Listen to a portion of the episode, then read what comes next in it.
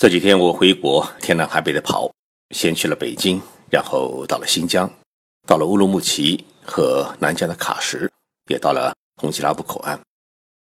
然后昨天呢，又飞了七个多小时，从南疆呢飞到了广州，也就是从海拔五千一百米的高原，回到了我们现在还热气腾腾的南国。那么气温呢，从十四度一下子到了三十五度，其实温差很大，真的。能够体会到祖国大地的辽阔。这一次的考察主要是想在 G20 之前啊，能够了解一下中国“一带一路”的发展战略和目前的实施情况。那么昨天晚上呢，已经回到了广州。今天的节目啊，到底讲什么好呢？我想了很久。昨天晚上想起了一个故事：日本大阪啊，有一位开拉面店的老板，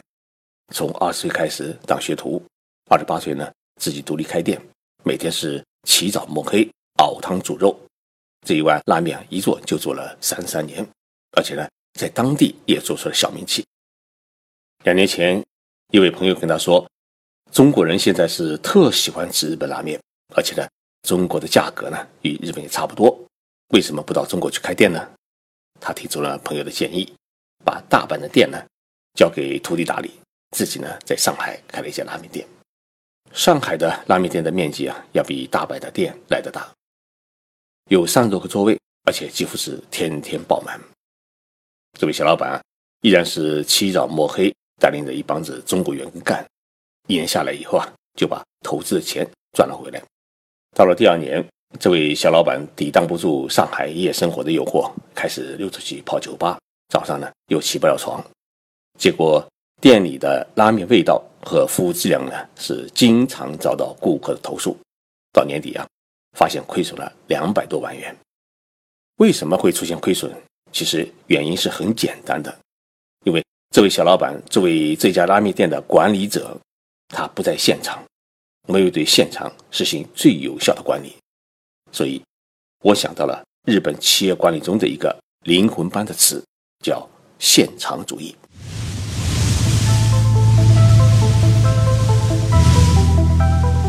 任你波涛汹涌，我自静静到来。静说日本，冷静才能说出真相。我是徐宁波，在东京给各位讲述日本故事。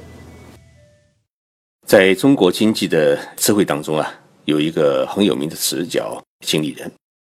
也就是说，老板出钱雇佣一位有能力的管理者来充当公司的总经理。老板是老板，总经理是总经理，也就是说，投资者和管理者呢实行有效的分离。当然，这是一种很好的一种现代的管理模式。但是我们在日本啊，经常看到一种特殊的现象，也就是说，老板他每天跟员工在一起干活，而且老板往往比员工早到。老板每天早上起来以后，要打扫公司的厕所。这种现象在日本呢是很正常的现象。但是呢，在中国往往是不可理解，因为老板总是高高在上。日本的企业经营者，也就是企业公司的老板，他为什么总是在第一时间在现场、在公司、在员工当中呢？因为他觉得现场主义比什么都来的重要。因为你只有在现场，你才能把握住产品的质量、产品的流程、技术的缺陷。和技术的开发，才能掌握住整个公司团队他们的情绪、他们的要求和他们的欲望。所以，日本公司呢是很少雇佣经理人，因为投资者和经理人要做到有效的统一和同穿一条裤子呢，这是很困难的事情。毕竟，老板是把公司当成自己的孩子，而经理人仅仅是为了赚取一份高额的收入。而来到这家公司，所以两个人的目的和目标是完全不同的。我们也经常看到中国国内还有一种特殊的现象，那就是创业者大多是八十年代，呃，教育文化程度不是很高的一批民营企业家。那么他们辛辛苦苦打下江山以后啊，为了能够保持公司的继续发展，让自己的家业能够传承下去，往往呢把自己的孩子送到美国、新加坡等一些国家呢去进行留学。那么这些孩子出去留学以后呢，大多数学习的是企业管理，或者是国际金融，或者财务等等。那么学生以后呢，诶，他们回到自己的家，回到自己的公司，父母亲呢，往往把孩子呢，立即是作为一个公司的主要管理者，甚至董事长助理啊，甚至是立即任命为公司的总裁。我有一次啊，去浙江的一家民营企业考察，发现他二十六岁的孩子呢，已经当上了公司的总经理。那么这家公司呢，有五千多名员工，而且是制造业。我就跟他父亲讲，我说孩子懂制造业吗？他说不懂。我说他到车间去工作过吗？他说也没有。那你为什么一下子把他提拔到总经理呢？他说这个家业只能由他来经营管理。作为父母亲啊，这种欲望是很好的，但是呢，孩子在没有经过现场锻炼的情况之下，他一毕业以后就在公司的管理层高高在上。对公司的实际情况，对于现场一点不了解的话呢，他其实是很难对公司实行最有效的管理。那么日本的企业呢，尤其是家族企业，他把孩子培养出来以后，他绝对不会让他先去当管理干部，而是让他到第一线去当普通的工人。我认识的两个日本朋友呢，他们儿子啊都是从日本著名的学校毕业以后啊，他不是把他留在自己的公司，而是送到了。同行业的朋友的公司去接受锻炼，那么从一位最普通的员工开始干起，然后慢慢的让他去熟悉现场的情况，如何同客户打交道，如何同员工打交道，如何管理自己的产品，然后如何去开拓新的技术。经过这样几年的在同行业公司里面的训练以后啊，他才可以回到自己的公司，然后呢协助父亲来处理公司的业务。但是呢，他最多只能当科长，而不可能让他当到部长，更不可能让他当到总经理的位置。对于日本企业来讲，现场主义呢是企业经营的灵魂。现场出现的问题，如果你不及时的发现解决的话，那么越接越多的话，它有一天会爆发，就会造成产品质量的下降和员工对企业的不满。那么，员工如果对企业出现不满的话，他会出现罢工，要求增加工资，甚至偷懒，甚至同企业对着干。那么这样一来的话呢，企业整个的生产效益它会出现下降。所以在第一现场发现问题，及时解决问题，是日本企业管理当中一个很重要的一个灵魂。在日本企业当中啊，科长一级的中层的管理干部，他绝对不会是在办公室里面，绝对是在生产的第一线和。员工们一起干活，尤其是日本大的跨国企业，中层管理干部是不可能坐在办公室里面，也不可能坐在机关里面。日本有一家很著名的休闲服装的一个生产销售公司，叫优衣库，大家可能都比较熟悉。优衣库提出的一个口号就是“现场主义第一”，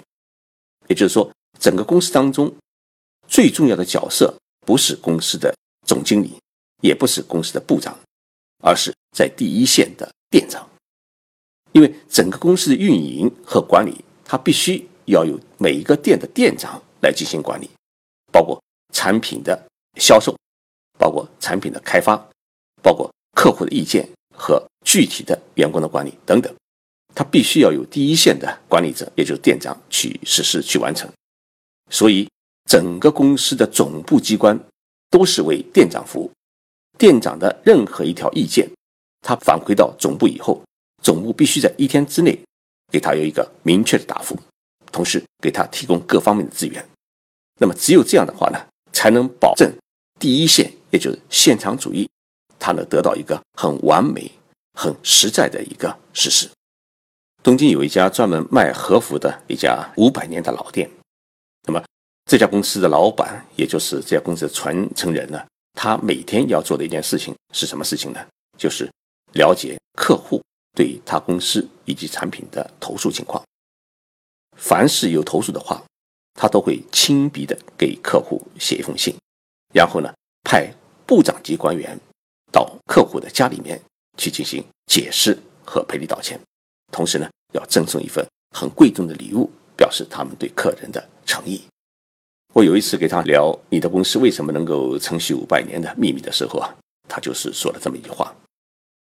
对顾客的真诚是我们公司得以传承的一个最大的秘密。而要掌握这个秘密，必须让你的老板在第一线了解所有的情况，然后能够了解客户的要求和他们的不满，同时呢，及时的去解决这些问题，使得公司能够在客户的心目当中。树立一个很美好的形象，这样的话呢，客户就不会离开你。我每次回国的时候啊，经常会坐中国的高铁。那么中国的高铁呢，它的最原始的技术是从日本引进的。那么现在的和谐号基本上还是套用了日本新干线的一些最基本的外形和它的最基本的技术。但是我发现呢，中国和谐号的高铁呢，它的车身啊。许多时候永远是脏的，要不是黄兮兮的，要不是沾上了许多泥土。但是我们在日本看到的新干线，它永远是那么白净，永远是那么漂亮和干净。为什么日本的新干线能够做到干净，而中国的新干线呢，在使用一两年之后，车身就变黄变脏？我前两天呢，在日本看了一个呃 NHK 电视台播出的一个现场节目。主持人呢去新干线的清扫现场去进行实地采访，我才发现，日本每一辆新干线列车在完成当天的运营以后啊，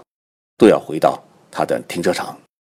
然后停车场里面有一帮子员工开始呢在清扫新干线的车身。大家发现，新干线也好，高铁也好，它的车头呢是鸭嘴形的，人是爬不上去的。那么，怎么来清洗这个鸭嘴形的车头呢？日本就发明了一种长达三米长的扫把，然后发明了专用的这个洗涤剂，用这个扫把加上这种洗涤剂呢，是去擦洗这个车头。这样的话呢，整个车身它就可以保持它的干净。那么，整辆车八个员工擦洗的过程呢，每辆车是半小时，